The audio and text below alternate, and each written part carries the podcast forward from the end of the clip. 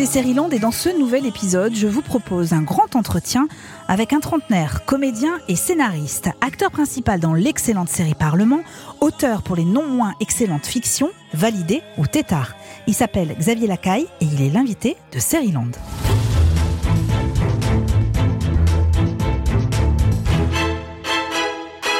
Je m'appelle Eva et je crois que c'est le moment de vous dévoiler un secret estampillé Seriland. Au moment de la création du podcast avec l'équipe, nous avons dressé une liste. Pas une liste noire, non, bien au contraire, la liste de nos invités désirés. Scénaristes, réalisateurs et réalisatrices, producteurs et productrices, actrices et acteurs. Liste qui ne sera jamais rendue publique évidemment, mais sur laquelle il y a le nom de notre invité du jour un trentenaire dont nous avons déjà parlé dans des épisodes précédents, en tant que comédien, en tant que auteur aussi. Il a cette capacité à passer d'un univers à un autre avec une facilité déconcertante. Réelle facilité ou facilité de façade, il me reste à poser la question à Xavier Lacaille, puisque c'est de lui dont il s'agit. Son nom se trouve au générique des séries Parlement, Tétard, Validé, Loulou et même section de recherche, mais ça c'est une autre histoire politique, rap et maternité sont-ils les sujets de prédilection de Xavier Lacaille? À quoi rêvait-il il y a encore dix ans? Est-il en passe de réaliser tous ses projets? D'ailleurs, c'est quoi ces projets? En cette année 2021, année où les créatifs dont nous avons plus que jamais besoin luttent pour survivre Réponse dans cet épisode de Seriland avec Xavier Lacaille. Seriland, épisode 67. Bonjour Xavier Lacaille. Bonjour. Merci infiniment d'avoir accepté euh, d'être l'invité de Seriland. D'abord, est-ce que vous pouvez jurer que c'est la première fois que nous nous rencontrons? Ah oui, je vous le jure, oui. Et que vous ne m'avez jamais rémunéré pour dire euh, ces quelques amabilités de départ? Oui, effectivement, aucune rémunération. Bon, d'accord, merci beaucoup. Première question, Xavier Lacaille. est-ce que vous vous souvenez la première fois que vous avez vu votre nom à un générique? Ouais, bah c'était un film étudiant, je pense. Ça devait être quand j'étais à l'école de cinéma et euh, à la Fémis? Ouais, c'était à la Fémis. En fait, on avait tourné un, long métrage avec un, de mes, euh, mes, meilleurs potes qui s'appelle Baptiste Drapeau, qu'on avait tourné euh, l'été, entre deux années de, scolaire. On avait produit ça nous-mêmes, c'était un peu à l'arrache, mais on était très contents de ce film, qui était très maladroit, mais qui nous touchait. Et j'avais invité mes parents, euh, c'était à la Fémis, et c'était une projection hors cursus. Et c'était un film que j'adorais, qu'on a fait complètement à l'arrache, mais avec une énergie très instinctive. il y avait quelque chose de très étrange, et à la fin, il y avait mon nom, et j'étais assez, assez ému. C'est la première fois que mes parents venaient dans une salle de cinéma et voyaient un truc que j'avais coécrit et dans lequel je jouais. Et qu'est-ce que vous avez ressenti à ce moment-là? Beaucoup de gêne. pourquoi, de la gêne? Bah, bon, Déjà par ailleurs parce que le film se finissait par une scène de nu euh, qui était, qui était, euh, voilà, qui était pas forcément facile et que c'est un film qui était assez, assez drôle au début et qui s'évaporait un peu et qui devenait un peu dramatique sur la fin et c'était, c'était étonnant de me voir dans un registre plus dramatique sur la fin et que mes parents soient les témoins de ce truc-là pour la première fois. Quoi. Et qu'est-ce qu'ils vous ont dit vos parents à la suite de la projection? Ah, c'est bizarre, ils n'ont pas compris le film, je crois, au début. on est allé manger après et les conversations tournaient plutôt autour de la bouffe. Et quelques semaines après, voire quelques mois après, euh, ça m'a touché, mais mon père a, revu le film, parce que on avait un lien du truc et, il en reparlait. Bon, il, se, trompe dans le nom du film. Euh, le film s'appelle Venir sur ses pas. Il l'appelle un peu à chaque fois de manière différente, mais il y a eu un, je pense, un petit twist quand ils ont vu mon nom euh, sur les écrans, voilà, à 20h50 sur la, sur la télé. Et encore, hein, je ne sais pas s'ils se le disent tout de suite, mais je pense que ça se fait quand ça devient vraiment universel et que tout le monde le voit, quoi. C'est ça, universel, exactement ça. Xavier Lacaille, je le disais en introduction, j'ai prononcé à plusieurs reprises votre nom dans les épisodes précédents de, de Land. La première raison, c'est que vous êtes le héros d'une série que j'ai adorée, une comédie politique, hein, c'est assez rare pour le souligner, qui est à retrouver sur France.tv, qui est toujours disponible, qui s'appelle Parlement. Vous y incarnez euh, Samy, jeune assistant parlementaire euh, européen. C'est un novice en politique. Hein. Il va découvrir et nous faire découvrir le fonctionnement de l'institution européenne. Et il peut compter sur un lobbyiste italien qui a sa méthode très personnelle pour détecter euh, les orientations politiques des députés dans ce bâtiment qui ressemble à une boîte de fromage caprice des dieux. Je vous montre un truc. C'est pas ma bite, je promets. ok, là-bas, les mecs ouais. communistes. Ah. On les reconnaît pour leur costume euh, Berlin-Est. Et là-bas, libéraux démocrates. Ah. C'est le Dolce Gabbana des pauvres. Hmm. Ils ont l'air de trader de la City, mais pas le fiche de salaire. Droite. Ils ont des teintes euh, beige, kaki, marron, comme s'ils rentraient toujours d'une partie de chasse en Bavière. ouais, ils ont l'air de bien se marrer en tout cas. Oui, bien sûr, ils s'en foutent de tout. Ils crachent sur l'Europe qui leur donne le salaire euh, tous les mois. Xavier Lacaille, on sent d'ailleurs le, le rire gêné du personnage que vous incarnez, Samy. Je me suis demandé si vous aviez découvert le dialogue de votre, de votre euh, acteur euh, qui était en face de vous ou ou il y avait une part d'improvisation ou pas? Ouais, ouais, c'est une super question. En fait, c'est une des scènes moi, sur lesquelles ce rire, il est quasiment pas faux. En fait, c'est cet acteur qui joue donc le- ce personnage de Guido, il est exceptionnel. Il était euh, très stressé. Je crois que c'était son premier jour de tournage. Il en avait que trois et il avait beaucoup de textes. Donc il y a une séquence avant où il avait beaucoup de textes dans un ascenseur et je me souviens qu'il arrive sur le truc. Moi, je vois tout de suite qu'il est, il est pas à l'aise. Sauf qu'il est très drôle, mais que les gens comprennent pas son humour. Et à un moment, au milieu d'une prise, il se plante complètement et il dit ok, c'est fini pour moi. Allez, ciao, ciao. Et il part vraiment. Ah, il s'en va. il s'en va, mais en fait, c'était une blague, sauf que le premier assistant a pas du tout vu que c'était une blague et tout le monde a commencé à paniquer. Fait non, non, non, reviens, reviens. Et personne ne comprenait son humour, donc il était de plus en plus stressé. Et, il, est, il est génial en impro et franchement, c'était un bonheur. J'espère qu'il il y revient en saison 2, mais j'ai adoré jouer avec lui. Comment vous vous êtes retrouvé embarqué dans cette histoire de Parlement? En Euh, tant qu'acteur, pour le coup Bah, c'était assez classique en fait, c'est un casting. Donc j'ai entendu parler de cette série euh, à la base en tant qu'auteur, qui elle était développée euh, parce qu'il y, a eu- il y a eu beaucoup de, de- de- d'écriture et je voulais euh, l'écrire en tant qu'auteur. Je, je voulais participer, mais ça c'est pas fait. Je sais plus pourquoi. Et en fait, après la série s'est développée, elle est partie en, en casting et je me suis dit il faut à tout prix que je passe euh, un casting, même pour un petit rôle, je m'en fous. Et j'ai commencé à passer le casting pour le rôle principal. Et après c'était assez classique, on a fait sur euh, plusieurs tours et c'était très euh, très stressant. Mais je crois que c'est la première fois que je, je- j'ai eu autant envie d'un rôle. C'est vrai? Ouais. Pourquoi? Parce que c'était une comédie politique ou c'était le sujet? C'était la difficulté d'appréhender quand même les institutions européennes à travers une série? C'est que c'est pas gagné quand on Ouais. voit ça sur le papier. Ouais, complètement. Bah, c'est exactement ça. C'est que c'est, je, je trouvais ça fascinant. Euh, c'est, voilà, je suis, je suis biaisé, mais je trouve que c'est assez brillant. euh, c'est Noé Debré qui a créé la série et il y a, il y a eu immédiatement euh, des éclats de rire, euh, un intérêt de, de vraiment de, de, de simple pour ce que c'est, ce que c'est que la politique européenne. Et c'était très limpide, quoi, la lecture. Et je me suis dit, il faut à tout prix que je fasse. Je savais que ce projet serait, serait, serait, enfin, je sais pas si c'est bien, mais en tout cas, moi, il me plaît énormément et, et c'était vraiment le. C'est très réussi. C'est Voilà. très réussi. Merci. Vous avez la caille. Alors, vous parliez du casting. Est-ce que c'est des épreuves que vous aimez les Je castings déteste ça. C'est Voilà. J'en étais sûre que vous alliez me répondre ça. Ah, c'est horrible. Je peux créer, je suis, je suis gêné, je suis gênant, c'est, c'est nul. Je dis toujours un truc qui va pas à la directrice de casting ou au directeur de casting. C'est, c'est, c'est souvent des épreuves pour tout le monde quand je suis dans la pièce. Et là, vous l'avez réussi en l'occurrence. mais je l'avais vraiment travaillé. J'avais fait, euh, ouais, j'avais fait de l'hypnose en fait pour préparer le casting. Je fais de l'hypnose par ailleurs et je me suis dit ok, bah, je vais tenter de préparer un casting en hypnose. Et c'est très bizarre, mais j'ai une hypnothérapeute qui est géniale. Je la salue, elle s'appelle Agathe Mer. Euh, et en, en fait, j'ai trouvé le personnage en séance d'hypnose. Ça, ça vous permet de quoi? De vous détendre? Ouais, c'est assez physique. C'est un truc où euh, ah, c'est c'est dur à dire, hein, mais en gros, euh, il y a j'étais en séance d'hypnose et on travaille un peu le personnage et euh, il y a un, un geste qui vient, il y a un mouvement, il y a un tic, il y a y a une voix qui change, il y a un truc qui se passe dans le corps et Ensuite, je l'ancre, je le garde, je le travaille un peu, et quand j'arrive au casting, y a, je suis plus stressé, je suis, je suis le personnage, quoi. C'est un, un peu bizarre de dire ça, mais je pense que chacun a une méthode Ouais. différente pour travailler. Moi, celle-ci, elle, je l'ai- trouvée assez euh, fascinante.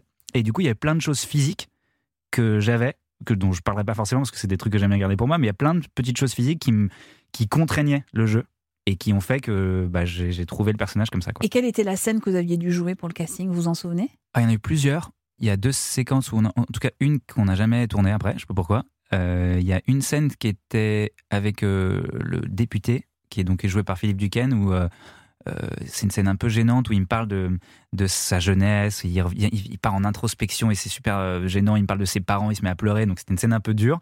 Euh, il y a eu une scène avec Lise, parce que on a, y a eu un troisième tour de casting où ils ont fait venir donc Lise qui, qui joue le personnage de Rose d'Angleterre. Je savais pas du tout moi qu'elle venait exprès et on s'est rencontrés à ce moment-là, donc c'était un peu et on a beaucoup improvisé.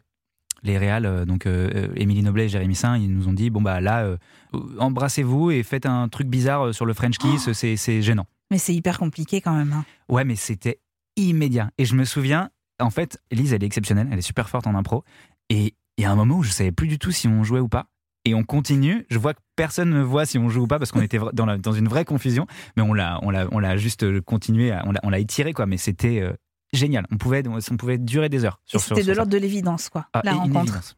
Et alors, est-ce que vous avez gardé votre technique de de- d'hypnose pour le- les autres castings que vous avez dû passer en- Non. après? J'ai jamais passé un casting qui était aussi important pour moi, donc je l'ai jamais refait. Ah, mais vraiment, donc Ouais. Parlement, c'est vraiment la série assez marquante sur votre CV. Ouais. Mais vous avez raison. Parce que c'est. non, mais, non, mais je dis, vous avez raison parce que euh, il n'y a pas eu un palmarès en fin d'année 2020 euh, dans lesquels le Parlement euh, n'apparaissait pas dans les meilleures séries de l'année. Euh, et c'est vrai qu'une comédie politique, en plus, c'est quand même extrêmement rare, surtout Ouais, en ouais. France. Donc, euh, je sais que vous aviez The Office comme référence. Ah bah ouais, Est-ce que vous, vous y avez pensé pendant le tournage Ou voilà, bon, c'est une référence et puis on, est, on essaye de, de passer outre? Ouais, en fait, The Office, honnêtement, j'y pense tous les jours. Donc, euh, de fait, j'y devais y penser inconsciemment parce La que version américaine ou la version anglaise? La version américaine. La version américaine. Bien sûr, Michael Scott. Oui. La réussite de Parlement, c'est évidemment, en tout cas à mon sens, hein, la qualité de l'interprétation et la qualité des dialogues. Il y a un combo Ouais. qui est parfait et j'aimerais qu'on écoute une scène justement où vous êtes face à Philippe. Mais vous avez jamais eu de rapport? Non, mais c'est très compliqué. Vous, vous êtes euh, nouveau, euh, vous vous rendez pas bien compte, mais c'est très compliqué. Et on peut pas euh, aller se renseigner pour voir de quoi il s'agit? Non, ça, on peut pas faire. Mais pourquoi? Bon, ça fait trois ans que je suis ici. C'est pas maintenant que je vais demander comment ça marche. C'est comme ces gamins là qui arrivent en sixième sans savoir ni lire ni écrire. Bah, pour eux, c'est trop tard. Alors c'est comme ça qu'ils se mettent à, à vendre de la drogue et tout ça. Bah, moi, c'est pareil. Ah. C'est- trop tard, quoi. Ah là là. J'adore cette scène parce qu'elle sonne tellement juste et parfois j'ai l'impression de regarder un documentaire dans les coulisses du Parlement européen. Vous nous disiez tout à l'heure que vous alliez repartir pour euh, le tournage de la saison 2. Ouais, c'était C'est c'est pour cet été Ouais. Est-ce que vous savez à quoi va ressembler l'évolution des personnages ou pas du tout? J'ai reçu littéralement ce matin euh, une partie des scénarios de la saison 2. Vous avez déjà Non, vous n'avez pas eu le temps de Non, le j'ai voir. pas eu le temps et on fait une euh, lecture très prochainement, donc on- ça, ça- ça va se savoir. Vous retrouvez euh, Philippe Duquesne, j'imagine, ou pas? Bah, J'espère. ah, Ouais, oui, ouais. ah oui, vous, avez, vous savez vraiment pas. euh, j'ai des petites des petits indices. D'accord. A priori, oui. Et vous n'avez pas écrit? Non, Vous êtes vraiment que je ne acteur. suis qu'acteur. ouais. Parce qu'on va parler évidemment de, de votre euh, autre qualité euh, d'auteur. Vous considérez Parlement comme une série politique ou pas? Parce que depuis tout à l'heure, je parle de comédie politique, mais pour vous, est-ce que c'est une série politique, Parlement? Ouais, de fait, c'est euh, c'est une série politique où, dans la saison 1, euh, les enjeux sont, sont petits, dans, le- dans le sens noble, parce que c'est à partir de ces, ces- prétextes dramatiques, que- dramaturgiques qu'on va, va parler de ce qu'est le, le- le- la, grandeur de la politique européenne et les embrouilles que ça représente. Et je pense que c'est vraiment le, le- juste milieu, un peu comme Danao avec l'orange et le, et, le, et, le, et le lait. Là, c'est le juste milieu entre la comédie à la The Office et en même temps des enjeux réels et une, et une, une porte d'entrée vers ce que c'est que la, la politique européenne, quand même. Oui, alors une porte d'entrée qui peut, pardon, c'est l'image est pas très jolie, mais qui peut être aussi une porte de sortie parce que vous, on comprend très rapidement qu'on ne comprend rien en fait, que la bureaucratie l'emporte sur tout et même sur la- les, les- les débats idéologiques en fait. hein. Euh, Est-ce que vous sentez que dans l'écriture de la série, ils ont fait attention justement à ne pas tomber dans le truc euh, tous pourris, euh, c'est euh, c'est pas de la politique, il n'y a pas de, vrai enjeu pour euh, nous citoyens. Ouais, je pense que après c'est un débat qui existe, mais déjà deux des auteurs sont euh, eurocrates comme on dit, donc qui ont des insides et qui sont documentés. Noé lui-même est, très documenté. Il a, il a commencé à écrire la série il y a quasiment dix ans, donc il a, il a une connaissance assez exhaustive, je pense. Mais surtout les deux eurocrates ont une- qui sont Pierre Dorac et ont une vraie connaissance exhaustive. Mais je pense que il y a des personnages qui vont incarner évidemment pour les besoins de la comédie des archétypes. Et donc, euh, voilà, euh, le personnage de Michel euh, en fait partie et d'autres comme le personnage de Eamon, qui est joué par William Nighylam, qui, qui va incarner au contraire la raison, la nuance et, le savoir. Ce qu'on voit, c'est qu'il y a des conflits de pouvoir, des conflits qui sont vraiment politico-politiques, mais je pense qu'il n'y a pas que ça. Il faut arriver à lire entre les lignes et à se faire un point de vue un peu nuancé. Ça reste une comédie, donc il y a forcément des traits qui sont grossis. Alors, on le disait, vous avez fait vos études de droit aux États-Unis. Beaucoup de vos camarades sont devenus eurocrates, Certains, ouais. certains. Euh, Est-ce que vous vous êtes servi d'eux pour construire ce personnage de, de Samy? Et bah, Ou il a suffi que de l'hypnose? Honnêtement, je pense que alors ça doit être inconscient, mais euh, de fait, ouais, j'ai fait des études de droit pendant longtemps et, et, j'ai, j'ai- quand j'ai étudié aussi à Londres, j'ai, fait des plaidoiries euh, dans le cadre scolaire, mais il y avait quand même un peu de il y avait quand même pas mal de, de- d'archétypes qui m'ont un peu inspiré, j'imagine, inconsciemment. Mais honnêtement, pas trop. Parce que. euh, euh, non, pas trop, je crois pas. Je crois qu'il y a Et- quelque chose de, d'imaginatif. Et vous Enfin, auriez pu devenir l'un d'entre eux? Vous auriez pu devenir Samy? Non, non, non, Non? je pense pas. Non, parce que c'est, j'en avais pas envie en fait. Donc j'aurais jamais pu le devenir. Je pense que c'est, c'est, une anecdote un peu à la con, mais quand j'étais plus jeune, j'hésitais. Donc je faisais du droit, et j'étais vraiment passionné par ça, mais par plein d'autres, plein d'autres choses, plein d'autres matières. Mais j'avais très envie d'être acteur et d'écrire. Mais je me souviens que j'ai vu un film de Rémi Besançon qui s'appelle Le premier jour du reste de ta vie. Et à l'époque, je faisais des études de médecine en parallèle aussi. Euh, Pardon, attendez deux secondes, on va se poser. euh, une anecdote. Attendez. Donc, vous faisiez Non, mais- des études de droit. Attention, j'étais en, Vous, ré- vous étiez en quelle classe? J'étais en première année. J'étais, vraiment. Vous êtes en première année de médecine. Ouais, mais Et, euh, et vous faites des études de droit en parallèle? Non. si. Si, Ouais. d'accord. J'ai- En fait, voilà, j'hésitais. Euh, j'ai- je Vous savez un- qu'il n'y a personne qui le fait, ça. Il n'y a, pas un étudiant en médecine qui hésite et qui fait donc un double cursus. En vrai, j'ai pas hésité très longtemps vu que je j'ai arrêté, j'ai abandonné parce que je voyais que j'avais pas le niveau, que j'avais même pas fait un bac S, enfin peu importe. Bon, mais- d'accord. Et j'ai vu ce film le premier jour du reste de ta vie et dans ce film, j'ai vu Pio Marmaille qui est un de mes acteurs préférés et il joue un médecin.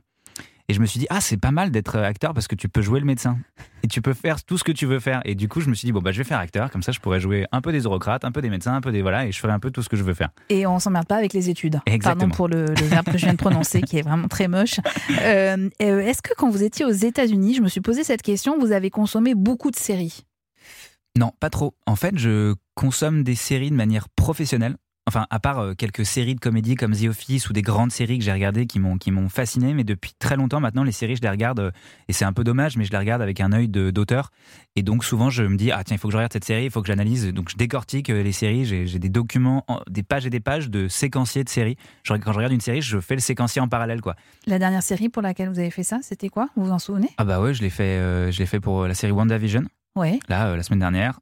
Euh, je l'avais fait pour Fleabag, je l'ai fait euh, pour euh, je l'ai fait pour Matrix hier soir. C'est pas une série, mais c'est un- j'ai une- j'ai Matrix en référence, donc j'ai décortiqué Matrix pendant 4 heures hier. C'est ça, c'est que le film qui dure deux heures dure quatre heures en fait. Ah c'est ouais, faut mettre pause, c'est l'enfer. c'est l'enfer. Ah bah, on, on, est profite d'accord. pas du truc quoi. On est on est que extérieur. Enfin j'exagère, mais c'est c'est très théorique du coup. Alors, en parlant des États-Unis, euh, c'est là-bas que vous débutez aussi le théâtre. Ouais. Et le stand-up. Oui. Qu'est-ce que ça vous a apporté le stand-up? On sait que c'est souvent euh, une question de rythme. Ouais. Euh, Est-ce que c'est ça que vous avez euh, acquis en prenant ces premiers cours de théâtre? En fait, je suis parti euh, après le lycée, j'étais très euh, timide, introverti, et je me suis dit tiens, il faut que je, faut que je m'éloigne. Ça faisait longtemps que j'avais envie de partir, et euh, j'ai commencé le théâtre là-bas. C'était très dur parce que j'étais nul, et, et j'étais nul en impro. C'était une catastrophe. Je parlais pas totalement bien anglais, donc il y avait souvent, je me souviens, je comprenais pas ce qui se disait sur, sur scène, et j'étais obligé de, de dire autre chose, et j'étais complètement en contre-rythme. Et ça a dû créer de la comédie, mais je crois que ça a aussi créé beaucoup de gêne. D'accord. Franchement, j'ai dû pourrir le Ça fait deux fois entre la fémis et ça. euh, à Série on est assez convaincu que, que les séries racontent notre société et, et, euh, finalement sont un regard critique sur notre environnement social. Euh, est-ce que vous êtes d'accord avec ça ou est-ce qu'il ne faut pas trop intellectualiser l'histoire et que finalement la série c'est du divertissement avant tout? Bah, je pense que chacun est libre d'écrire euh, avec, la, avec les notions euh, euh, théoriques qu'il veut et chacun fait, fait, fait, fait comme. Il n'y a, pas de règle. Moi, j'y crois assez. Je pense que bah, c'est Modiano qui, qui dit euh, ah, Je me la raconte vraiment, c'est nul. J'aime j'ai- bien, j'aime bien. Allez-y, allez-y, je l'ai Xavier Lacaille. Modiano, il dit qu'on on écrit parce qu'on a quelque chose à régler, sinon on se contenterait de vivre. Et bon, Modiano, il a, il a des histoires assez introspectives, des souvenirs qui, qui reviennent et qui permettent, en allant dans le passé, on règle le présent. Quoi. Et c'est très important pour moi, c'est ce que j'appelle la métaphore, enfin, c'est ce qu'on appelle la métaphore, Euh, c'est aussi ce qu'on appelle le phare dans la nuit. Quand on écrit une histoire, c'est euh, au fond, qu'est-ce que ça raconte quoi C'est pas juste le prétexte dramatique et les intrigues et, et les enjeux, c'est ce que profondément ça éveille euh, dans le personnage et ce qui va, ce qui va nous dire du monde. Et là, j'écris actuellement une série avec, euh, avec mon collègue Ambroise Carminati, qui On va y justement, euh, revenir, bien sûr. qui parle de fiction en fait. Je, je le pitcherai pas parce que je veux que ça reste encore secret, mais on est très concentré sur ces questions de quelle est l'utilité de la fiction dans nos sociétés et, et on essaye d'en parler avec beaucoup de comédie, mais il y a cette espèce de, de sous-intrigue quoi, qui est, qui, est, qui est fondamentale, je pense. Ouais. Et donc, je comprends mieux pourquoi vous êtes à la fois acteur hein, et auteur. C'est-à-dire, la question ne se pose même pas de choisir entre l'un et l'autre. Bien sûr, ouais. C'est l'un est complémentaire de l'autre. Ah, évidemment, ouais. Acteur et auteur, donc c'est ce que vous avez fait avec la série Tétard, qui est toujours disponible sur mycanal.fr. C'est une série portée par Esteban et Bérangère Krief. Bérangère Krief que nous avions reçu dans Série-Land et qui nous disait tout le bien qu'elle pensait de vous. Oui, oui, Ah tout bon le bien qu'elle pensait de vous. et on avait évoqué alors un extrait de la saison 2. Alors je replante le décor. Esteban et Bérangère, donc alias Ben et Emma, sont les heureux parents d'une petite fille. Et puis ils vont s'offrir un week-end. Et dans ce week-end euh, arrive aussi Ludo, donc votre personnage. Xavier Lacaille, vous êtes en couple avec Irène et tous les quatre. Donc vous, euh, vous prévoyez ce petit week-end qui aurait dû être plutôt sympathique. Sauf qu'il y a une scène de ménage qui éclate entre vous et Irène. Je fait une épilation définitive et intégrale de tout le corps, putain, parce qu'elle aime pas les poils. Ah, ah bah, deux mois plus tard, en fait, elle aime les poils. Mais ah je bah, je fais rien poser des implants, voilà. Je t'ai rien demandé, Ludo. Ah bon j'ai besoin de quelqu'un qui me fasse vibrer, tu comprends, c'est pas difficile à comprendre. Pas d'un chien-chien, un petit chien-chien à sa maman. Tu vois, j'ai besoin de quelqu'un qui me fasse vibrer. Alors attends, j'aime les poils. Bon, bah j'aime pas les poils. Bon, et ben on s'en fout, en fait. Tu vois, voilà, je change d'avis, je suis comme tout le monde, et t'as pas besoin de tout prendre au pied de la lettre, putain, ils prend tout au pied de la lettre. Tu les aimes ou tu les aimes pas, les poils? J'ai la peau, mais défoncée maintenant. Non Bérangère Krief, Xavier Lacaille, nous a dit qu'il y avait eu beaucoup d'improvisation dans cette scène. Est-ce que c'est vrai ou Ah est-ce que c'est faux? On a, je pense que c'est une des séquences qu'on a le plus tourné, mais parce que c'était hyper intense en fait. J'aime bien que elle, le- elle dure très longtemps, pardon, on a mis Ouais. qu'un extrait, mais elle, elle dure plusieurs minutes et Ouais. c'est extrêmement intense, effectivement, dans l'engueulade que vous avez avec elle. Ah Quoi. Ah ouais, c'était, ah, c'est en fait, ça s'est trouvé sur le plateau. Le texte était à peu près ça. Je pense que le, schéma c'était ça, mais on est allé très loin. D'ailleurs, je peux même pas pitcher ce qu'on a dit parce qu'on a des séquences qui nous faisaient mourir de rire, mais on était beaucoup plus vulgaire. Et, vraiment, c'était, en fait, euh, Irène euh, est hyper intense. C'est une actrice qui est intense, qui est, super forte en impro et, euh, qui s'appelle Andrea, pardon, Andrea Brusque. Et en fait, ça n'arrêtait pas de monter en grade et et je, je considère que plus les personnages sont premier degré et intenses et dramatiques et, et qui ne perçoivent pas du tout l'absurdité de ce qu'ils sont en train de jouer, plus c'est drôle en fait. Et ouais, c'était. Mais Bérangère Krief nous a dit qu'elle était au spectacle. Elle vous regardait faire. Vous en êtes rendu compte ou vous êtes dans votre, dans votre bulle et puis euh, Ah ça ouais. monte quoi? Non, non, tu, tu, tu, ça monte et tu te rends pas compte. Alors, la question va peut-être vous paraître stupide, Xavier Lacaille, mais comment fait-on pour s'écrire un rôle Comment on fait pour, euh, oui, j'allais dire s'auto-écrire, c'est-à-dire comment on fait pour, euh, pour adapter le personnage à, à qui on est? Est-ce qu'il y a un truc autobiographique qui déclenche euh, au bout d'un moment euh, la, Ah, la- scène, le récit? C'est une très bonne question et honnêtement, j'ai plein de réponses différentes et je sais pas encore parce que c'est, je je- je- j'évolue sur ça et c'est, c'est difficile parce qu'il y a. Avant, je me disais non, euh, euh, c'est, c'est trop dur et il faut qu'il y ait un moment où je lâche le- le- le- l'écriture parce que sinon je vais, je vais. Et c'est souvent le cas. Souvent, euh, là, là, j'écris une série dans laquelle je joue et, et je sens que je suis moins créatif. Et c'est d'ailleurs un des personnages qui avance le moins, paradoxalement, euh, alors que c'est celui que je sais que je vais jouer. Et là, on se rend compte, on est, on est à la mi-saison et ah, c'est drôle, son arche, elle évolue pas trop et ce personnage, il existe moins. Parce que j'ai, j'ai, ouais, j'ai, je préfère développer les autres. Et je me dis, ah tiens, faut que je, faut que, faut que je laisse un peu le, le- la place et faut que les autres auteurs arrivent avec des propositions parce que moi, j'y arrive plus. Et parfois, paradoxalement, sur Tétard, euh, ça part d'une envie euh, un peu sensorielle, quoi. De, on est dans l'atelier d'écriture et je me dis, tiens, là, il y a, y a- ah, j'aime bien ce truc, je commence à le jouer et ça peut partir. En fait, ça, ça vient de, de- à la fois parfois de l'écriture. C'est donc ultra euh, intellectuel et théorique, et parfois ça vient du corps et de- d'une envie d'explorer un truc, quoi. Alors, vous venez de prononcer une expression qui est extrêmement importante chez vous, si je ne me trompe pas, qui est l'atelier d'écriture. Par exemple, Tétard, vous l'avez écrit avec Aurélie Champagne et Clémence D'Argent, à qui on doit aussi l'excellente série OVNI. Je me Oui, permets de la reciter parce qu'on a eu un coup de cœur pour cette série. Euh, Pour vous, c'est impensable de travailler seul dans un coin. C'est ce que vous aimez avant tout dans l'écriture de série, c'est ce travail collaboratif. Ah ouais, c'est un, extraordinaire. Là, on est, on a la chance d'écrire une, une série. On est dans un cadre euh, assez, euh, enfin, lu- luxueux qui est en fait un cadre très normal. Mais en France, c'est plus rare d'avoir des vrais ateliers d'écriture. Et euh, on a recruté. euh, Mais alors là, Euh, vous parlez de quoi? Parce que vous avez 50 000 projets, donc il faut que vous me fassiez le décryptage, Xavier c'est une Lacaille. série que j'écris. euh, je peux pas trop en parler, mais bon, c'est une série qu'on écrit pour Amazon. Ils l'ont annoncé, donc. Ah voilà. oui, avec Mela Bédia Exactement. D'accord. Une série qu'on écrit avec Melcha Vedia et Johan Gromb et on a recruté deux autres auteurs, Paul Rothman et Mehdi Frikri, qui a écrit d'ailleurs la, la saison 2 de, enfin qui a participé à l'écriture de la saison 2 d'Hippocrate. Et on est cinq, on est six même, on a une, une assistante d'écriture qui est super, Joséphine, je la salue. Et on, on est vraiment, on est tous les jours dans l'atelier d'écriture, on arrive le matin, on repart le soir, on est, on est, on est salarié, entre guillemets, quoi.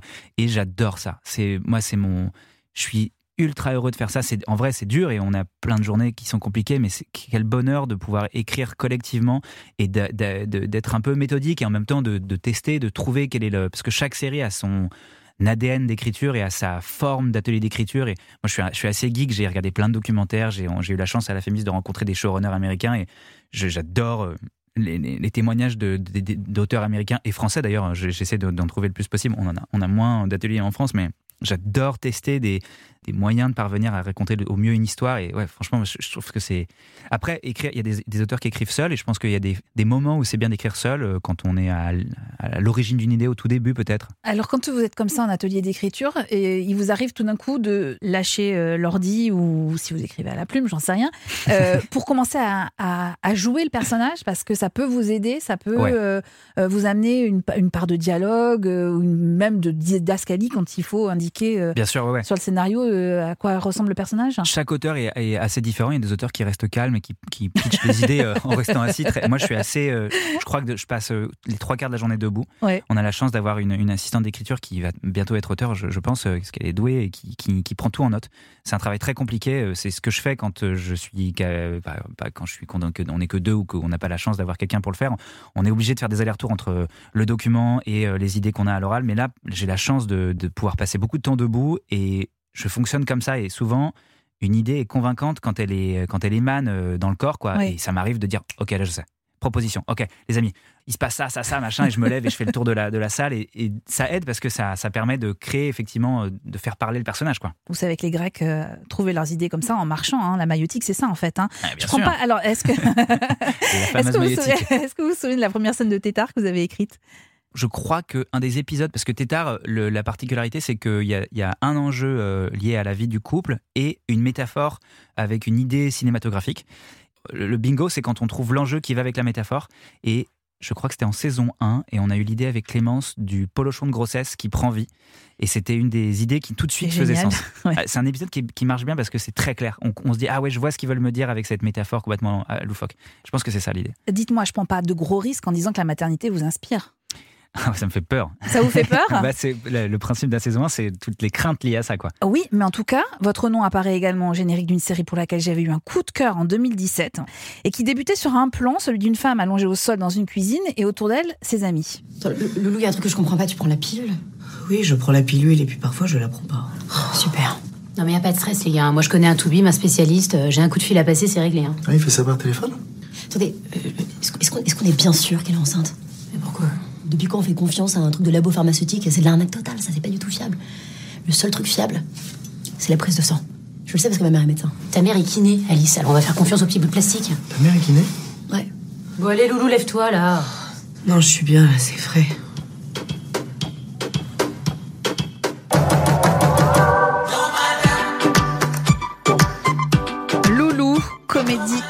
Hilarante et très maligne qui est à voir et à revoir sur arte.tv qui évoque encore une fois les affres de la maternité. Vous étiez dans le pool d'écriture de Loulou. Alors moi, je suis arrivé après. J'ai coécrit des épisodes, mais Ouais. euh, à la base, vraiment, c'est un projet. Bah là, on, on entendait, je crois que c'est Alice Vial, Ah oui, euh, Marie Lelon, fait. Louise Massin. euh, Exactement. et euh, il y a eu le producteur Thibaut Adair qui a, produ- qui, a, qui a vraiment accompagné ce projet. Et moi, je suis arrivé après. Ils avaient créé, ils avaient déjà tourné, je crois, un, un premier pilote qui avait convaincu Arte. Et euh, j'ai été appelé vraiment dans un second temps. Et, et j'étais super content de faire, euh, de vraiment les accompagner parce que je suis arrivé vraiment en technicien, quoi, comme un auteur qui. Et j'étais, enfin, vraiment, je suis super heureux qu'il m'ait appelé pour ça parce que c'était la première fois que j'écrivais une fiction courte. Et en même temps, c'est une vraie fiction. C'est cinq minutes, mais on doit vraiment raconter une histoire avec un début, un milieu, une fin, avec un enjeu, une progression. Et c'était très dur. Euh, on avait coécrit les épisodes avec Agnès Surstel euh, et c'était très dur parce que c'est- c'est c'est un exercice qui est hyper formateur d'arriver à, condenser une, grande histoire dans une petite quoi. Puis j'ai eu la chance de bosser donc Alice Vial euh, qui a, réalisé mes épisodes dans en, saison 2, j'en avais écrit deux et, et Stéphanie Sinek hein, qui les a réalisés en saison 1 c'était génial, vraiment c'était une équipe, ils, ils sont trop forts. Est-ce que ça a donné naissance à Tétard ou pas du tout?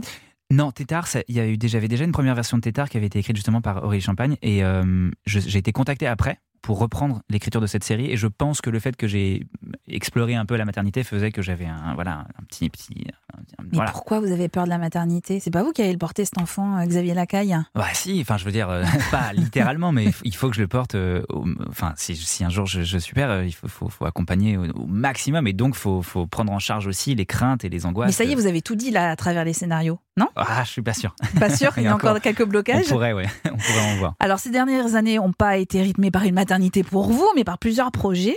Est-ce que vous avez jeté beaucoup de scénarios? Jeté au sens où euh, j'étais pas content ou ils ont pas été achetés? Eh ben, les deux. énormément. ouais, ouais, beaucoup, beaucoup. Non, mais je vous pose la question parce qu'on a du mal à se rendre compte quand on est euh, simple spectateur. On, Ouais. voilà, on est en train de passer un bon moment en regardant une série. On n'imagine pas le travail d'écriture qu'il y a derrière. Ah ouais. Et on n'imagine pas aussi tout ce qu'il faut de, hum, oui, d'expériences accumulées et de trucs jetés aussi parce que c'est Ouais. votre quotidien aussi. c'est vraiment 95% de souffrance l'écriture. Et en même temps, c'est un métier qui est extraordinaire et j'ai une chance inouïe de le faire, mais c'est vraiment, on passe notre temps à, à- chercher des réponses à des questions et à ne pas les trouver, à tourner en rond sur des, sur des, des questions qui sont théoriques. Donc c'est pas tourné, ça n'existe pas. Et puis bon, après, il y a la, la réalité du métier qui fait que l'étape d'écriture est paradoxalement celle que l'on attend pour pouvoir financer les projets et en même temps, c'est celle qui est la plus sous-payée proportionnellement à, l'œuvre, euh, qu'on soit euh, en, cinéma ou en série. Et il y a un. Il y, a, un gouffre en fait et un- une incertitude terrible quand on commence à se dire ok c'est une bonne idée qu'on accepte de ne pas être payé parce que c'est souvent le cas pour la développer et qu'au final ça, ça se fait pas au-delà même de- du processus douloureux d'écriture quoi c'est très compliqué et c'est- beaucoup d'idées jetées et beaucoup d'allers-retours Donc Xavier Lacaille, j'imagine que vous vous reconnaissez dans la colère des scénaristes français Ah euh, qui a explosé euh, ces dernières euh, semaines, ces derniers mois, même pour pas dire ces dernières années, où euh, on entend une sorte de ras-le-bol, de manque de reconnaissance. Alors de reconnaissance sociale, on a l'impression, mais aussi de reconnaissance financière, parce Ouais. que c'est ce que vous venez de dire, c'est qu'il y a des projets qui ne sont pas payés. Ah ouais, ouais, tout à fait. Bah, c'est c'est pas officiel, mais de fait, oui. Je, je salue d'ailleurs Parole des scénaristes, qui est le mouvement euh, sur euh, Facebook, hein, sur le groupe sur Facebook, ouais. Facebook qui recueille euh, toutes ces paroles de scénaristes euh, qui sont vraiment désemparés, on peut le dire. hein. Ah ouais, complètement, parce que c'est le scénariste est une, est un peu un peu délaissé. On n'a pas forcément de structure, même le statut social est assez précaire. On est on est assez euh, esselé. Il y a le il y a, des, il y a des syndicats, mais qui sont en train de, de faire bouger les choses. Et vraiment, ils, ils font un, un énorme travail. Mais en tout cas, il faut œuvrer là. Et il faut il faut que les gens comprennent que le, le- l'écriture est importante et, et c'est complexe et je, et je veux pas euh, dire de bêtises parce que c'est faut, faut prendre du temps je pense pour parler de tout ça mais mais en tout cas il est il est c'est important pour moi ouais de, de faire bouger un peu les choses quoi En décembre dernier, je le disais, on faisait tous, euh, quand je dis tous, c'est-à-dire les journalistes médias, euh, le palmarès des séries qui nous avaient marqués. Donc Parlement était arrivé, en tout cas moi dans mon palmarès des 10 séries préférées de l'année. Et puis il y avait une autre série aussi, une autre fiction, qui est toujours à voir sur mycanal.fr. T'es fan de Mastar en fait, c'est ça? Ah ouais, moi, Mastar, c'est un de mes rappeurs préférés. Avec euh, Booba, Rof, La Mafia Quinfri. Bon, je suis désolé, je sais que vous êtes en clash, mais euh, je kiffe bien la crime aussi. Puis bah, mon père, quand j'étais petit, il me faisait écouter NTM et je kiffais à mort. Et donc maintenant que t'es en face de, de Mastar, qu'est-ce que t'as envie de lui dire? Bah, en fait, Mastar, je lui ai envoyé la maison, mais il m'a jamais répondu. Bah, C'est peut-être l'occasion euh, de lui montrer un petit peu ce que tu vaux maintenant, non? Qu'est-ce que t'en penses? Mastar, est-ce que, est-ce que t'es, tu serais d'accord? Il a dit qu'il était chaud, il est monté. T'es chaud, on te balance une instru Ouais, on peut essayer, ouais. Ok, allez, c'est parti, instru maintenant. Ah Appelle-moi pas, je sors de mon tipi. J'ai le regard tout triste depuis que mon daron est départ. Qu'il a lâché ses types sur le terrain malgré mes douze piges. Quand tous mes potes s'amusent, la rue a déjà tué mon enfance. Donc n'appelle pas Samy. Maman bosse, son fils bosse, mais c'est pas le même zéo. Je suis dans le bank, je vends la drogue, je me vois la tête du réseau. Validé la série de Franck Gastambide sur le monde du rap. Non, vous n'avez pas signé la BO, Xavier Lacaille, mais euh, vous faites partie euh, des gens qui ont écrit le scénario euh, de cette série. Pardon pour le délit de faciès que je vais faire tout de suite, mais je vous aurais jamais imaginé en train d'écrire une série sur le rap. Peut-être d'ailleurs que vous en écoutez pas, je sais pas. Ah si si bien sûr non non j'en écoute beaucoup et j'écoute beaucoup de musique globalement quand j'écris et j'avais écrit déjà plein de plein de projets différents qui qui, qui tournaient autour du rap euh, dans des dans des arènes pas forcément exactement les mêmes que validées mais mais c'est un sujet qui m'intéresse depuis longtemps. Et, quand j'avais rencontré donc Franck et Charles Vantieghem qui avaient qui constitué l'atelier d'écriture de, de validé on s'est tout de suite très bien entendu. Et moi c'était un, un, honneur en fait de pouvoir participer à cette série et, d'avoir accès. D'ailleurs on, entend dans la séquence euh, Fred de Skyrock Fred Muscat. Fred Ouais, Muscat, qui, est un, qui est un, un personnage euh, un peu iconique du milieu du rap, qui présente l'émission Planète Rap depuis 20 ans. Et, et on a eu euh, déjà la, la chance de l'avoir dans son propre rôle. Et puis on a eu la chance de l'avoir aussi. euh, il passait nous voir de temps en temps quand on était en écriture. Je salue aussi Moussa Monsali, qui joue Mastar, qui a, qui a activement participé à la création de la BO et qui nous a aidés, avec qui on a pu beaucoup discuter durant l'écriture de la série. Donc ça part pas que de nos- d'idées de scénaristes, quoi. ça part vraiment de la réalité. C'était l'envie de Franck de faire une série réaliste qui, qui soit à la fois euh, euh, universelle, qui parle à tout le monde, mais qui, qui soit Mhm. sincère et qui ne raconte pas des conneries quoi, sur ce qui se passe vraiment dans le milieu du Oui, rap. c'est ça, parce que j'imagine que quand on fait une série comme ça, la réception du monde du rap, de l'univers du rap est extrêmement importante. Bien vous sûr. savez que vous pouvez pas vous planter parce que sinon Ah vous perdez toute crédibilité. hein. Ah ouais, complètement. On avait Franck était très euh, concernés par ça, nous aussi, hein, bien sûr, mais il, nous rappelait très souvent euh, il faut pas qu'on raconte des bêtises et il faut pas qu'on nous dise les gars, euh, c'est n'importe quoi ce que vous racontez, ce n'est que de la fiction. quoi. Et il y avait euh, cette, euh, volonté de parler à, tout le monde, quoi, à la fois au grand public, aux, aux sériphiles qui sont nombreux, aux gens du milieu du rap, aux, critiques éventuellement. Enfin voilà, il y a quelque chose de, de, de, très pluriel quoi, dans cette écriture.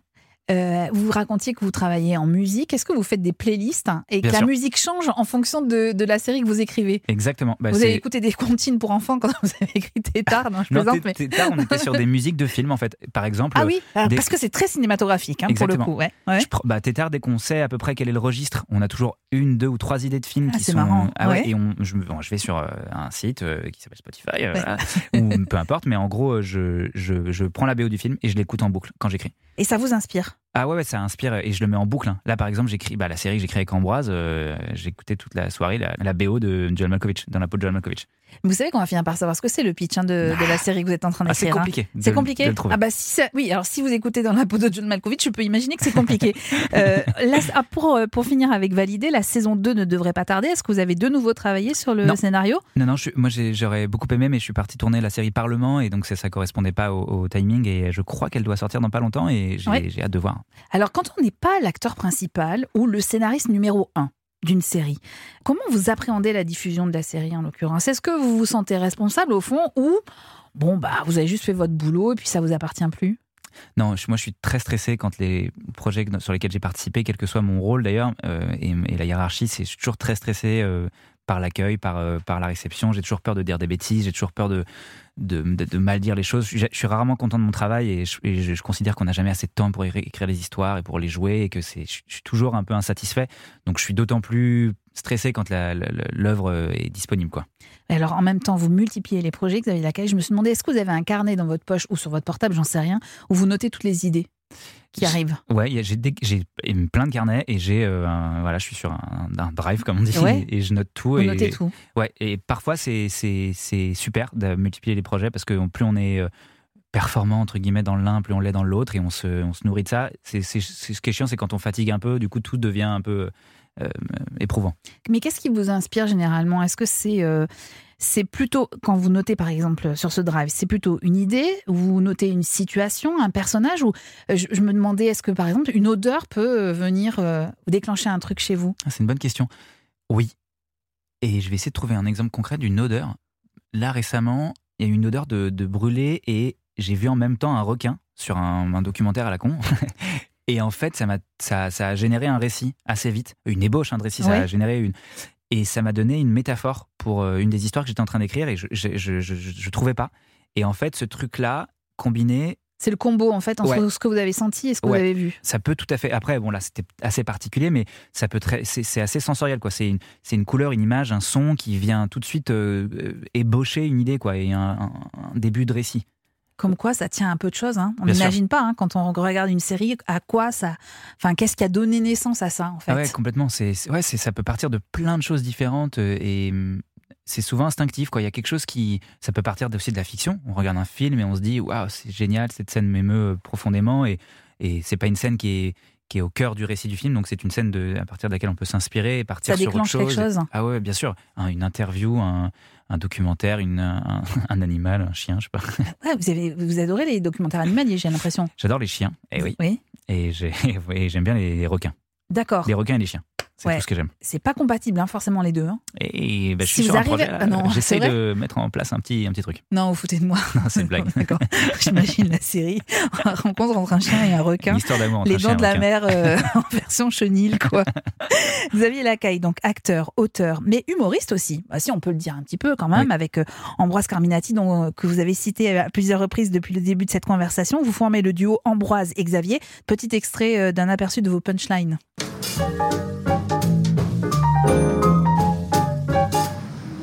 Mais genre toi tu vas mater les poules Et voilà, tu vois, ça c'est sexiste. Tu dis pas les poules, tu dis les footballeuses. Non mais je te parle des matchs de poules. Ouais. franchement, elle joue bien quand même. Est-ce que tu peux me citer une joueuse de l'équipe de France? Euh, ouais, Eugénie Le Sommer. Ah ouais? Elle est super connue. Attends, elle est connue comment Genre elle a fait les enfoirés? Non, quand même pas. Merci, au revoir. Puis je trouve ça curieux qu'on s'intéresse au foot féminin juste parce qu'il y a des articles et des spots de pub. euh, Tu vois, il y a un petit côté marketing qui me dérange un peu. Et qui dénature notre rapport au football en vrai. Rappelle-moi, t'es pour quelle équipe déjà, toi? Le PSG, pourquoi? Ah oui, c'est ça. Pourquoi est-ce qu'on précise toujours le football féminin pour les meufs? Tu vois, pour une vraie égalité, il faudrait qu'on dise football masculin pour les mecs. Ouais, et puis pour une égalité parfaite, faudrait qu'on entende aussi des gens à la télé dire qu'il y a trop de noirs dans l'équipe de foot féminine. Là, ce serait l'égalité. Ouais, ce serait trop bien. C'est vraiment un infime aperçu de, de ce que vous pouvez faire avec Ambroise Carminati. Vous vous êtes rencontrés euh, sur Canal Plus au bureau des auteurs, c'est ça? Ouais. C'est quoi le bureau des auteurs? Alors, c'est le SNL français. Alors là, il faut que vous expliquiez la référence parce que tout le monde ne l'a Ah pas. oui, bien sûr. Le Saturday Night Live. Exactement. Bah non, c'est en gros une cellule euh, au sein de la chaîne Canal+, euh, au sein de laquelle on écrit euh, des sketchs, des émissions, plein de choses différentes. On est, on est consulté pour euh, plein de choses. Et vous l'êtes toujours? Vous êtes Non, toujours non. dans ce bureau? Non. On s'est rencontrés là-bas il y a, a 4-5 ans et c'était génial parce que et d'ailleurs cet extrait que vous diffusez c'est une petite pastille qu'on a tournée un an après je crois notre départ de Canal parce que ça nous manquait de parler d'actualité et on s'est on, voilà on dit que tiens on allait retourner des choses c'était pendant la Coupe du Monde féminine et on a d'autres sujets comme ça qui nous amusaient et c'était génial parce qu'on arrivait le matin on avait une émission le soir qui s'appelait Canal Bis on devait écrire plein de blagues, plein de sketchs, des, des pastilles, euh, des, des- faire, faire des montages. Moi, j'avais une chronique dans cette émission. J'annonçais le- les films du soir, donc il fallait à chaque fois que je fasse La speakerine la du soir. en faisant des parallèles. Et, et, on était là à 8 h du mat, on faisait une sorte de conférence de rédac, on lisait les journaux, on disait OK, il faut faire des blagues. Et on travaillait collectivement avec euh, les auteurs et on, lançait des blagues, on disait non, ça c'est pas drôle, ça c'est drôle, machin. Et ça, ça, ça apprend à être humble en fait quand on est auteur. Et c'est une formation qui est géniale parce que c'est très immédiat, c'est très court, c'est très short. Il faut écrire quelque chose, le soir c'est tourné, on l'oublie le lendemain, on passe à autre chose. Je pense qu'aujourd'hui, dans les ateliers d'écriture euh, de fiction euh, lourde, comme on dit, ça m'aide à, à ne jamais m'accrocher euh, à des. Enfin, faut, faut si on croit en une histoire, en une idée, il faut, il faut la défendre, mais il y a des moments où l'idée elle est pas bonne et on voit que ça sert à rien de s'accrocher, il faut, faut mettre l'ego de côté. quoi. Et je pense que travailler sur ce, dans ce cadre-là, au bureau des auteurs, c'est ça, ça forme ça. quoi. Vous allez me dire, c'est quoi une série réussie pour vous? Une fois qu'on aura entendu cet extrait d'une interview que vous avez donnée, parce qu'on vous a demandé, un- quelqu'un, un journaliste vous a demandé un conseil en matière de série, et voici votre réponse. Alors, ah oui, une série à recommander. euh, J'en ai une, c'est c'est vraiment c'est super. C'est une pépite que j'ai découverte il n'y a pas longtemps. Euh, je sais pas si ça va marcher, mais en tout cas, c'est super. Ça s'appelle Friends. C'est euh, une série américaine. Voilà, c'est l'histoire de d'amis qui en fait sont aussi colocs, parfois un peu frères et sœurs, parfois un peu plus, euh, pas entre frères et sœurs, mais entre les autres. Et euh, voilà, c'est de la sitcom, hein. c'est un peu à l'ancienne, mais vraiment c'est super bien écrit, c'est hyper touchant, les personnages sont formidables. Quand j'ai vu ça, je me suis dit l'interview va être très très compliquée parce que Xavier Lacaille va me répondre que des bêtises à chaque question qu'on va poser. Qu'est-ce que c'est une série réussie pour vous? À quel moment vous vous dites tiens, ça j'aurais bien aimé la faire par exemple? Ah bah, dans énormément de cas, euh, notamment la série The Office, qui est pour moi euh, un chef-d'œuvre, c'est la conjugaison d'éléments qui sont euh, artistiques, humains, financiers, de contexte social. C'est vraiment une conjugaison très grande de- de- d'éléments qui font qu'une série est grande en fait. Et dans le cas de The Office, il y a euh, une écriture qui est, euh, qui est extraordinaire, qui est, brillante, qui est rigoureuse, qui est drôle, un contexte de casting qui est particulier parce que Greg Daniels, qui a créé la, version américaine, euh, a recruté donc des auteurs qui étaient stand-uppers et qui ne, devaient- pas forcément jouer dans la série. Euh, il y a des personnages qui sont qui étaient que auteurs et qui sont mis à improviser dans l'atelier d'écriture et qui sont devenus acteurs et qui du coup faisaient une passerelle incroyable entre le plateau, l'atelier d'écriture. euh, Le personnage de Toby par exemple, qui est vraiment un, qui était un figurant, qui était un des auteurs, qui était figurant dans l'épisode pilote. Ils se sont dit en fait il est marrant lui, il y a un truc à faire. Donc ils l'ont ils l'ont ils l'ont ils l'ont fait progresser. C'est très organique. C'est un contexte avec des, des metteurs en scène qui ont été trouvés parce que The Office, c'est une série, c'est ce qu'on appelle un documentaire, donc c'est un faux documentaire et donc tourné caméra à l'épaule. Et les chefs-ops, ils venaient de, de- d'émissions de télé-réalité, de, d'émissions comme Survivor. Ça a servi de laboratoire en fait aussi. Exactement, hein. ouais. Ouais. C'est cette conjugaison d'idées audacieuses qui font que la série est folle et que il y a pareil, il y a un bouquin qui est génial qui s'appelle euh, L'histoire incroyable de la réussite de cette série The Office et il raconte tout ce parcours-là. Et euh, il y a notamment, euh, j'y pense parce que je, vous parlais tout à l'heure du casting que j'ai passé pour Parlement et de la rencontre avec euh, Liz Kingsman qui, était pour moi une évidence. Dans ce livre, il, il y a, ils interviewent donc deux des acteurs principaux de The Office qui sont euh, John Krasinski et Jenna Tiam qui, qui racontent que ils ont passé le casting tous les deux. Et la première question qu'ils ont posée à la production quand ils ont su qu'ils avaient le rôle, c'est est-ce qu'elle a eu le rôle et est-ce qu'il a eu, est-ce que lui a eu le rôle? Parce que là aussi c'était de l'ordre de l'évidence et qu'il fallait qu'ils jouent ensemble. Exactement. Et donc le processus de casting a été euh, très réussi, très long, très compliqué, mais c'est cette conjugaison d'éléments qui font qu'à la fin cette série elle est brillante quoi. Euh, Est-ce que vous arrivez parfois à prendre du recul, à regarder en fait le, le chemin parcouru ces dix dernières années? Et hum, si oui, vous vous dites quoi? Oh, je suis au tout début, vraiment. Oh là là, c'est jamais je me. Si j'y pense, je me dis. Mais euh, je me permets de vous poser la question parce qu'il y a eu beaucoup, beaucoup de projets en fait. Si euh, évidemment, si vous aviez fait que deux, deux petits rôles dans deux sitcoms, peut-être que je ne voudrais pas poser la question. Mm. Mais là, il y a eu beaucoup de choses. On n'a parlé que d'une infime partie de tout ce que vous avez fait. Qu'est-ce que vous vous dites quand vous, vous regardez dans le rétro? Si vous regardez dans le rétro, il y a des gens qui regardent pas du tout. hein. Pas trop, ouais. Honnêtement, je regarde pas trop dans le rétro et je regarde vraiment euh, tous les projets que j'ai envie de faire. Il y en a tellement que je suis vraiment à 1% de ce que je veux faire. Quoi. C'est, c'est- je considère que je suis vraiment qu'au tout début et j'ai, faut, je suis en train d'encore apprendre à écrire. J'ai, j'ai envie de rencontrer des gens qui m'apprennent. Franchement, je, je- je- ouais, j'ai le sentiment de pas savoir. quoi. Vous faites 1% de ce que vous aimeriez faire? Ah, je suis pas mathématicien, mais. euh, Ok, alors on- avant, avant de se quitter, hein, Xavier Lacaille, parce qu'il va bien falloir qu'on se dise au revoir à un moment donné, j'ai quand même sous, euh, sous les yeux la liste de vos projets. Ah. Et je vous assure, j'ai vraiment cru que c'était une plaisanterie. D'accord on va, on va juste faire la liste et vous me dites si c'est vrai, si c'est faux, Ah ouais. si voilà. hein. On va vous retrouver dans quelques jours dans la nouvelle série de France 2 qui s'appelle L'école de la vie, Ouais. qui est l'adaptation d'une série québécoise en 11 saisons. Mhm. Euh, vous incarnez quel personnage déjà? J'incarne un, un surveillant du lycée. et, vous êtes parti pour faire 11 saisons aussi ou euh, Alors là, j'écris pas du tout, je sais pas du tout où ils en sont, ce qui se passe. Euh, là, je pense que la série, on- et je pense qu'ils doivent attendre aussi si la, la série est un succès ou non.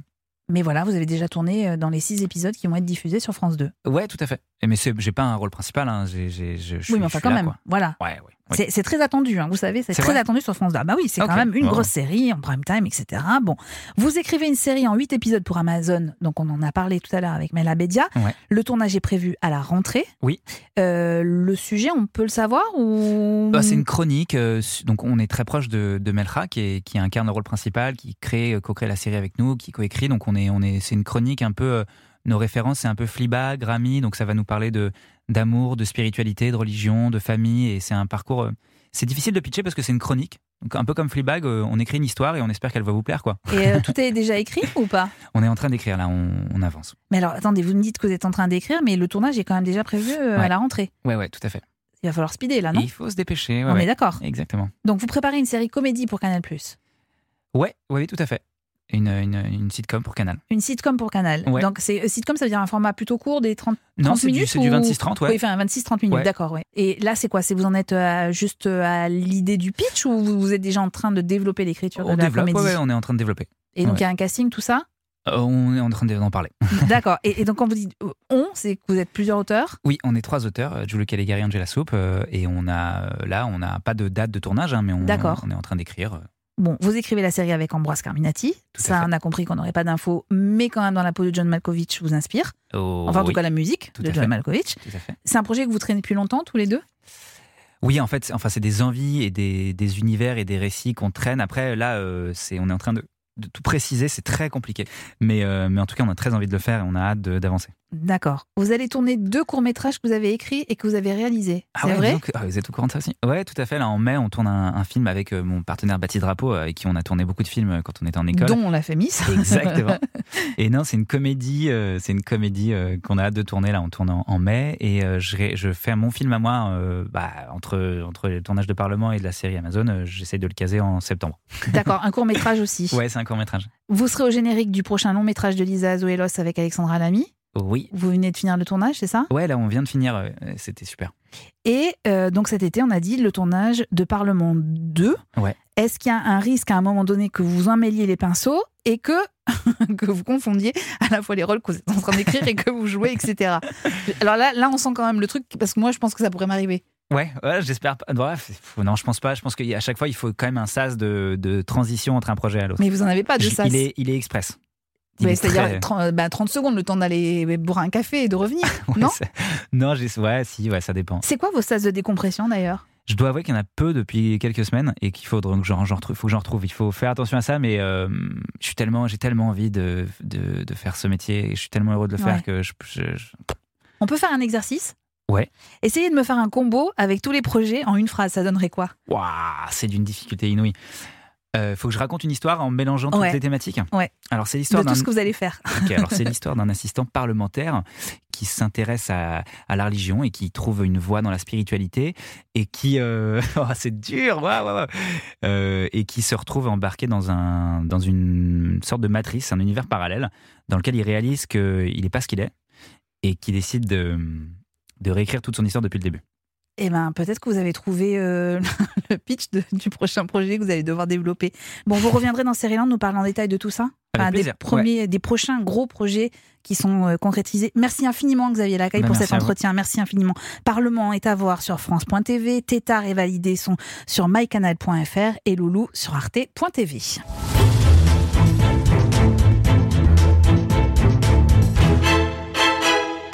La semaine prochaine, deux nouveaux épisodes de Série Land vous attendent. Dans le premier, à l'occasion de la sortie de la série euh, Teacher, nous nous intéresserons aux relations prof-élève dans les séries. Et nous resterons d'ailleurs dans cet univers dans le deuxième épisode de la semaine. Le grand entretien sera consacré au comédien et auteur Guillaume Labbé. Il a illuminé la série Je te promets sur TF1 et il est l'acteur principal d'une nouvelle fiction, L'école de la vie, qui est à voir sur France 2.